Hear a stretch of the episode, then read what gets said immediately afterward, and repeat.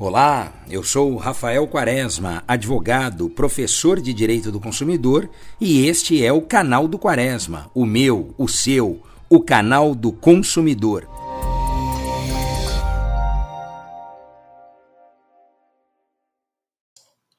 Olá, consumidor, consumidora, sejam todos muito bem-vindos. No podcast de hoje eu quero conversar com você sobre aquelas famosas placas existentes em muitos estabelecimentos e que têm por finalidade orientar, informar os consumidores. Mas afinal de contas, será que estas placas cumprem essa finalidade? Será que elas informam ou desinformam os clientes? Para isso, eu separei algumas dessas placas, né, alguns dos textos que comumente figuram nessas placas para você, consumidor, ficar bem informado sobre os seus direitos. Aliás, como temos aqui bastantes exemplos, a minha ideia é dividir esse bate-papo com você em dois podcasts. A gente começa falando de algumas destas hipóteses no nosso podcast de hoje, nesse primeiro bate-papo, e terminamos estas dicas no podcast da semana que vem. E claro, se você tiver algum outro exemplo ou alguma dúvida relacionada a estas informações, entre em contato conosco, né? interaja no canal do Quaresma, mande a sua mensagem para que a gente coloque aqui como tema do podcast. Bom, eu vou pegar uma aqui como exemplo, que é a placa que diz dos pagamentos com cartão somente a partir de um valor mínimo às vezes um valor mínimo para cartão de débito, um outro valor mínimo maior para cartão de crédito, o que não é possível, não é admitido pela nossa legislação.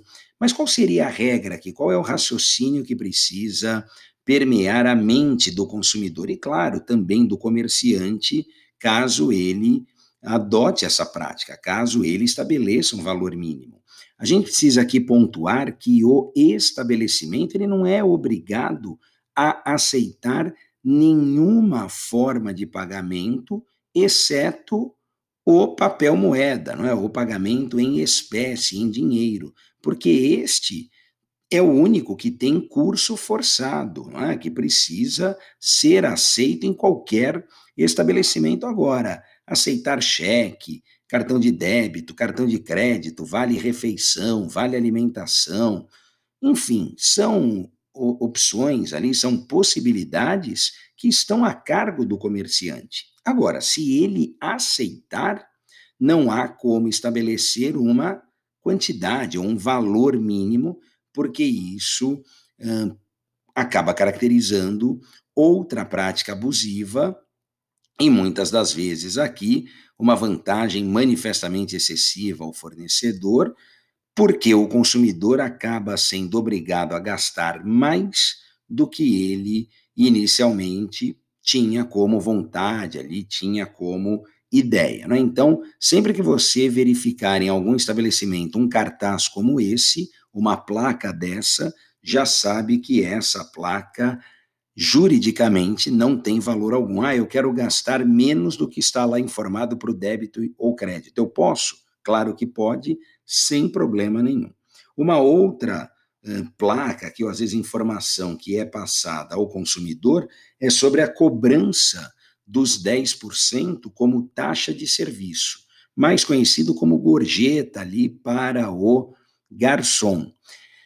A placa ela deve informar o cliente, o consumidor, que essa cobrança, essa gorjeta ou estes 10%, eles são opcionais.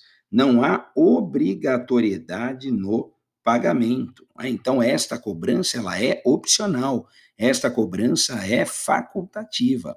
Ah, quer dizer que o consumidor não é obrigado a pagar por esse valor?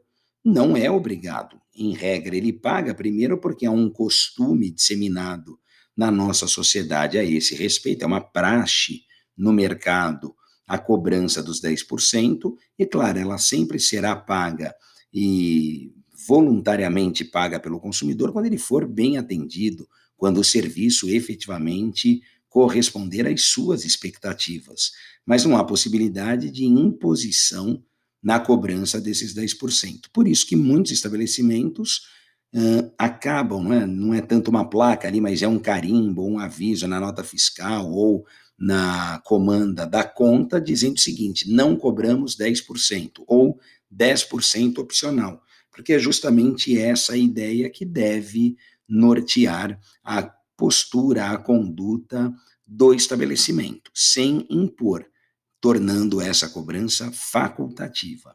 Certo? Falei de duas aqui, eu tenho mais, mas vou guardar estas outras dicas para o nosso podcast da semana que vem.